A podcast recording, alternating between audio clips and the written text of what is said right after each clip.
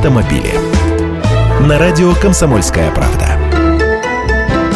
Здравствуйте! Российские власти не будут вводить ограничения на импорт новых легковушек из США и стран Европы. Возможность запрета на поставки автомобилей сейчас не рассматривается. Это слова замминистра промышленности и торговли России Андрея Дутова.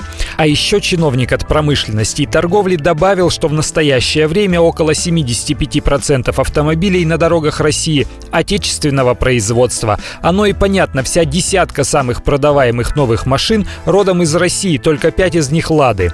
Самой популярной по-прежнему остается «Лада Гранта», а из иномарок в лидерах продаж значатся Hyundai Solaris, Kia Rio, Duster и Logan от Renault, а также Volkswagen Polo. Таковы результаты продаж за 9 месяцев текущего года. И они, кстати, неутешительные, особенно если смотреть на итоги последнего месяца, сентября.